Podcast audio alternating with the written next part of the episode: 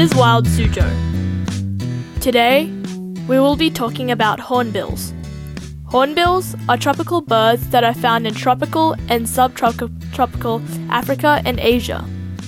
Most of them are arboreal, meaning they are usually found in forests and trees, but some species, called ground hornbills, are land birds of the open savanna.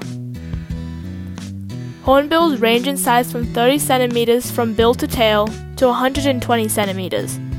The males are usually larger than the females. The most distinct feature is their heavy bill that is held up by powerful neck muscles and specialized bones in their neck. A feature unique to hornbills is the casque, a hollow structure on top of the bill. In some hornbills, it's small and seems useless, but in others, it is large and used to resonate calls. The plumage is usually dull, though the bright colors on the beak contrast this. Hornbills are omnivorous.